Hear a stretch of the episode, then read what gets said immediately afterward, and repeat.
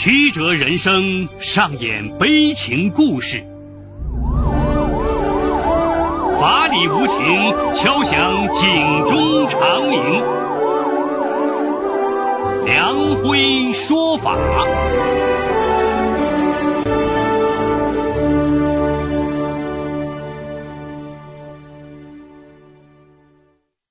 梁辉说法由上海故事广播与现代家庭杂志社联合播出。好故事，好声音，听众朋友，大家好，我是梁辉，欢迎收听梁辉说法。今天我要给大家讲这么个故事，叫“住院生财之道”，联合骗保撂倒一群名医。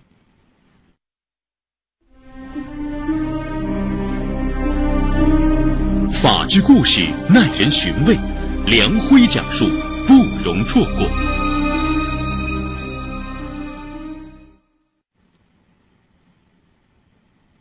你有病吗？我没病。没病，你一年住院十次。当女友拿着厚厚的住院病历向王海生提出分手时，王海生最终向女友坦白了他住院背后的秘密。女友震惊之余，选择了报警。很快，十多名医生被警方控制。二零一四年十一月上旬的一天，王海生遇到了一件稀奇的事情。他因为患上重感冒，头晕发冷，去单位附近的医院看病。这是一家规模较大的民营医院。令王海生没想到的是。医生给王海生做过检查后，皱着眉头说：“已经烧到三十九度五了，血压也有点高，我看最好住院治疗。”听医生这么一说，王海生顿时紧张了起来。医生，不会吧？我血压一向正常啊。医生没有正面回答王海生的问题，而是把话锋一转，热情的和他攀谈起来。他问王海生。在哪里工作？经济情况怎么样？不明所以的王海生老老实实的向医生介绍了自己的情况。时年二十九岁的王海生是安阳文峰区白壁镇人。大学毕业后，曾经在广州上过班，却因为父母身体不好，回到了安阳，在北关区曙光路一家房地产咨询公司上班。随着这两年房地产市场的萎靡，王海生的收入也受到了很大影响。医生听完了他说的这些，神秘一笑说：“小兄弟啊，我叫黄俊峰，从医十多年了，咱们认识啊也是个缘分。我觉得你也不容易，想帮帮你。我问你，你有没有医保？”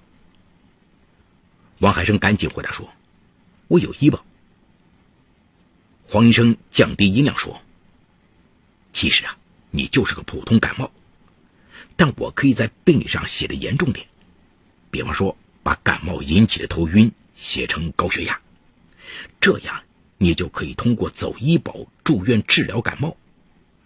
只要你愿意配合我，不但保证你不花一分钱，出院我还给你一千多块钱报酬。”王海生是头一次听说。还有这样的好事儿，他赶紧追问道：“黄医生，这事儿没风险吧？”黄医生神情立刻严肃起来说：“看你这话问的，生病住院天经地义，有什么风险？你自己想好，要是不愿意呢，我就把这个机会让给别的病人。要不是看在你人实诚，我才不会帮你呢。”听黄医生这么一说，王海生立刻按住了黄医生的手，说：“哎，别别别，我住院，马上住院。”当即，王海生就从包里掏出自己的医保卡，交给了黄医生。黄医生仔细查看了王海生的证件后，在病历上写下：“头晕入院检查，低压一百十，高压一百八十五，建议住院治疗。”王海生忍不住问：“黄医生，我年纪轻轻的，血压怎么可能这么高？不太好吧？再说其他医生那边还要检查，出问题咋办？”黄医生瞪了王海生一眼，说：“现在年轻人得高血压再正常不过了。从现在开始，你就是个高血压病人，其他的你就不用管了。”王海生不敢继续细问，乖乖的在诊断书上签下了自己的名字。很快，王海生住进了医院的内科住院部。刚开始的两天，护士根据医嘱给他输液治疗感冒发烧。第三天，王海生退烧后，护士主动告诉他，如果身体没有什么大碍，就可以带些感冒药回家挂床了。也就是说，可以不住在医院，但是如果医院给他打电话，他就要马上赶回医院。正在担心住院影响工作的王海生连连点头说：“哦，没问题，我就在隔壁上班，随叫随到。”就这样，王海生开始了边上班边住院，两不耽误的日子。这期间，他被四次叫回医院做检查。做检查的医生也从不质疑他的高血压，他只管检查后签上名字就行。一周后，王海生出院了。令他兴奋不已的是，黄医生果然没有食言，给了他一千两百块钱，还问他想不想开些药，因为他还有三百元的开药额度。王海生一听，赶紧给老家的身患高血压的母亲打电话，按母亲的要求，黄医生又给他开了培朵普利、苯纳普利等治疗高血压的药。临走的时候，黄医生笑眯眯的对他挥挥手说：“欢迎下次再来。”王海生口袋里揣着钱，手里提着药，就回家了。经过这一个星期的观察，他基本已经琢磨出住院发钱这个稀罕事背后的端倪。他想，医院肯定是利用患者住院启动了医保里面的某些福利。但具体医院从中赚了多少钱，王海生根本不在乎，因为对他来说这是个无本万利的好买卖。第二天，他就把高血压药寄回了老家。不明真相的母亲只夸他孝顺，王海生心里啊美滋滋的。二零一五年元旦过后，王海生又主动找到黄医生，问还能不能住院。原来。临近过年，王海生感觉经济压力陡增。黄医生二话不说，以心脏早搏的名义给他办理了住院。一周后，王海生拿到一千五百块钱出院。这个欲望啊，是个魔鬼。王海生觉得世上没有什么比住院赚钱来的更轻松了。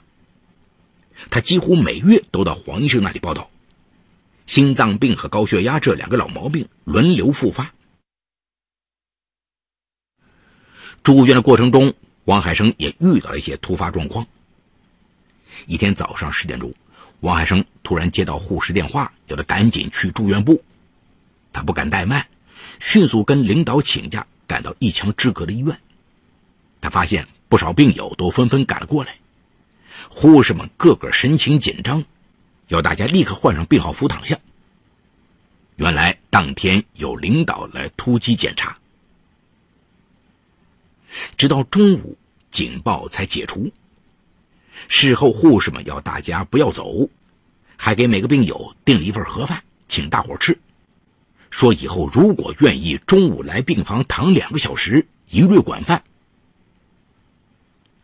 王海生住院多了，还认识了不少和他一样的病友。大家相互交流住院经验。他发现啊，并不是只有黄医生能办这种住院，各个科室的医生们都在偷偷开展这种项目。住院部的管床医生会暗中配合，心照不宣的安排病人们挂床。一个四十多岁的大妈偷偷告诉他，如果能介绍病人来住院，医生还会另外给奖励。王海生立刻拓宽了思路，他陆陆续续介绍自己的同事朋友来医院住院。他介绍来的人每住院一次，黄医生私下给了两百块钱的感谢费。他和黄医生也因此成了无话不谈的朋友。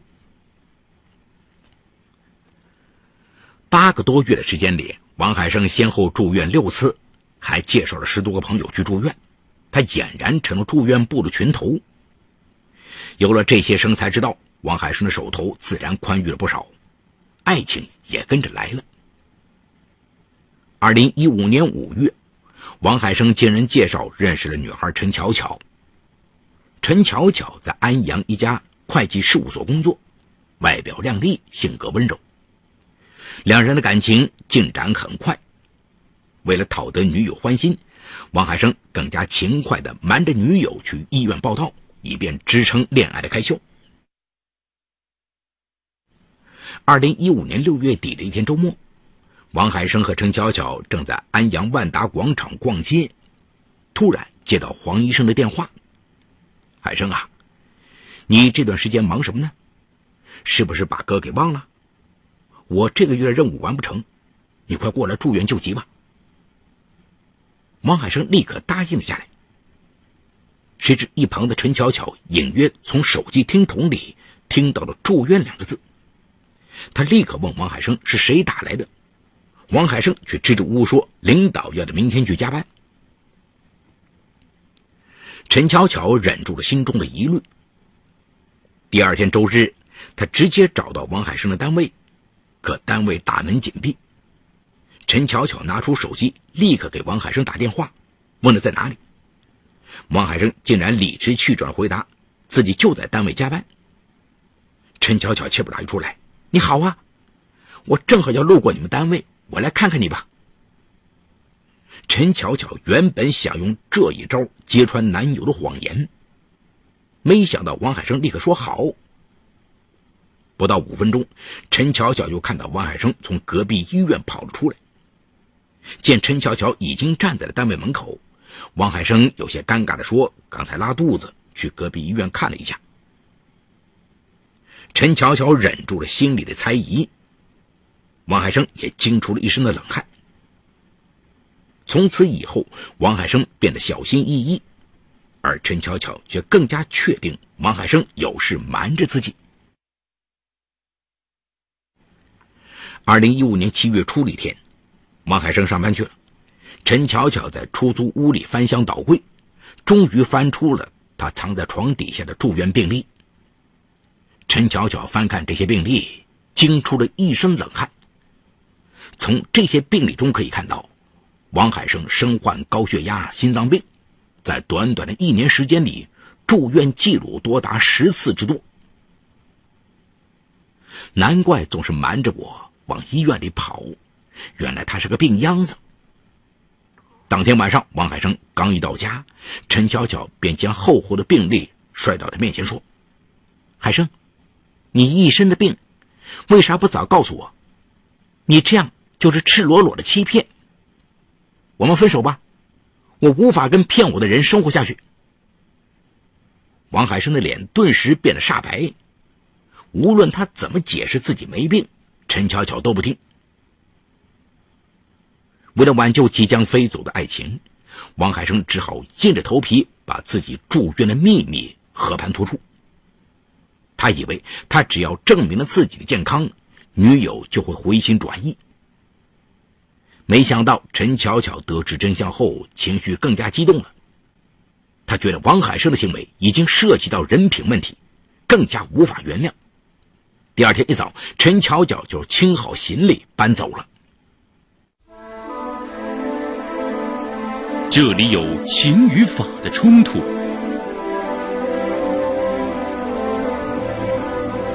这里有生与死的考验，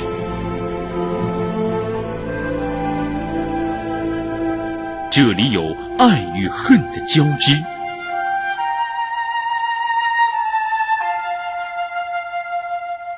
这里有黑与白的较量，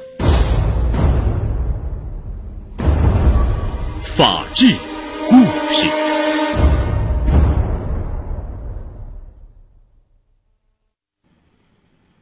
在此后的几天里，王海生一直给陈巧巧打电话、发短信、微信留言，陈巧巧一律不回。心有不甘的王海生无法理解为什么坦白没有换来原谅，他的心理渐渐失衡。二零一五年七月二十三号，他在陈巧巧的单位附近堵住了他，王海生乞求复合，遭到陈巧巧拒绝。情急之下，王海生说：“分手可以，但咱们谈恋爱这么久，各种花费不少，你要赔偿我一万元损失。”否则我就天天来找你，让你也不好过。陈巧巧当场被气哭了。当天晚上，陈巧巧经过考虑，决定报案。第二天，陈巧巧就来到安阳市社保局，把前男友联合医院骗取社保的事情全盘说了出来，引起了社保局有关人员的重视。他们立即报警，案情重大。安阳市公安局城北分局当即立案，警方经过暗中调查，发现这家医院确实用倒贴的方式诱导病人住院治疗，骗取国家医保基金的事实。二零一五年十一月十五号，城北分局的办案民警把事情彻底调查清楚后，经上级部门批准，将这家医院的黄俊峰等十多名医生全部控制。内科门诊、内分泌门诊、泌尿门诊等科室几乎全军覆没。经审查，犯罪嫌疑人均供述了诈骗医保基金的犯罪事实。至此，一起轰动全国的骗取医保基金案告破。经过审讯，这些名医们向警方供述了他们的作案手法。原来，在两年前，这家医院的效益不断下滑，医生们的收入受到很大影响。为了稳定医生的情绪，增加医院的收入，他们决定用医保存在的漏洞赚钱。他们首先物色像王海生这样有医保卡的可靠病人，然后联合伪造这些人的就医证明、出院证明、费用清单和发票等虚假材料，递交给社保局。申请报销医疗保险款项。为了稳住这条生财之道，医院给每个医生都下达了具体任务：出院时，医院再给病人一千至一千五百元奖励。据初步统计，该医院骗医保基金数四百余万元。根据法律规定，黄俊峰等人将面临三到十年的有期徒刑。王海生也因为骗取国家社保基金被拘留，因为他的态度好，并如实交代自己的罪行，被警方拘留五天，并受到退还医保费用一万四千五百九十八元、罚款一万元的处罚。好，故事说到这儿就告一段落。故事中除陈巧巧之外，其余人均为化名。在医生黄俊峰的介绍下，王海生因为一千元报酬，渐渐走上了伪造病历挂床的生财之道。不仅自己在八个月的时间里住院六次，还介绍了十多个同事朋友去住院。女友发现后，向社保局举报了王海生联合医院骗取社保的事情。警方的调查结果更是让人震惊：医院为了增加收入，利用医保漏洞，联合病人。通过伪造就医证明、出院证明、费用清单和发票等虚假材料，骗取医保基金四百余万元。医疗保险基金是指医疗保险经办机构按国家有关规定向单位和个人筹集用于职工基本医疗保险的专项基金，与每位医保参保人的利益息息相关。通俗来说，医疗保险是由两部分构成的，一是。个人医保卡账户里的钱，这部分钱可以由个人自由支配；二是单位或者街道给缴纳到医保统筹基金里的钱，也就是统筹基金。当个人医保账户全部用完以后，就要动用到医保统筹基金里的钱。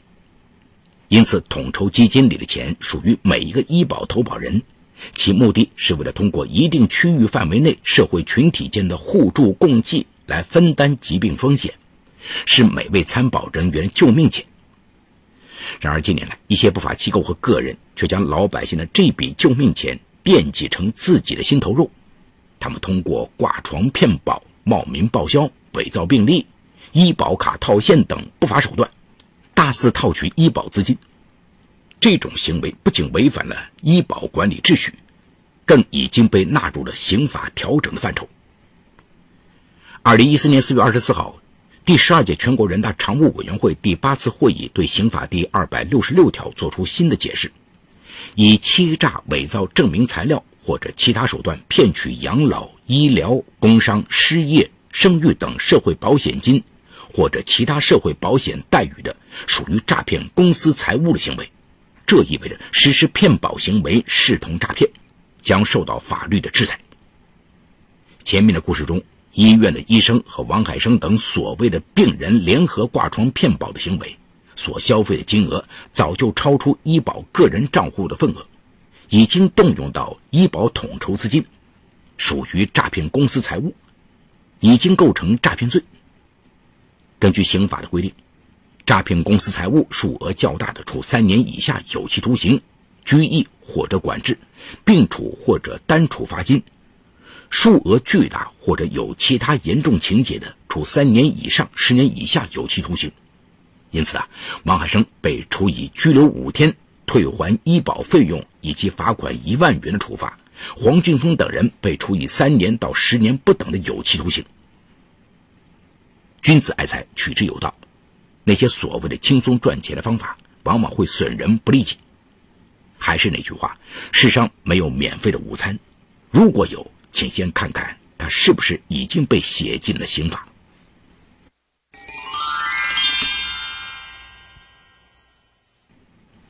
好，感谢静安区人民检察院为本次节目提供的帮助。本次节目编辑主持梁辉，后期制作王文琪，监制赵杰、张建红。感谢您的收听，我们明天再见。说法解律，民法析理，关注民生百态，记录法治进程。大家好，我是梁辉，欢迎收听梁辉说法节目。现在，请您发送“阿基米德”四个汉字到幺二幺幺四，获取下载链接，并关注梁辉说法节目。我们将与你在线下进行零距离的互动，欢迎你们的加入。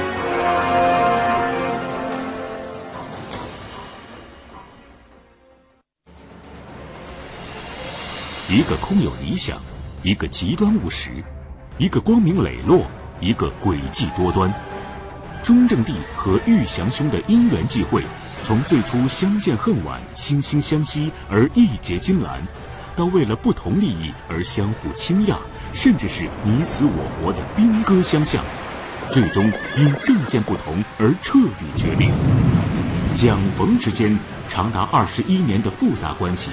堪称中国现代社会变迁的一个缩影。八月四日起，档案揭秘播放冯玉祥与蒋介石，讲述冯蒋由合作而决裂的一生的故事。FM。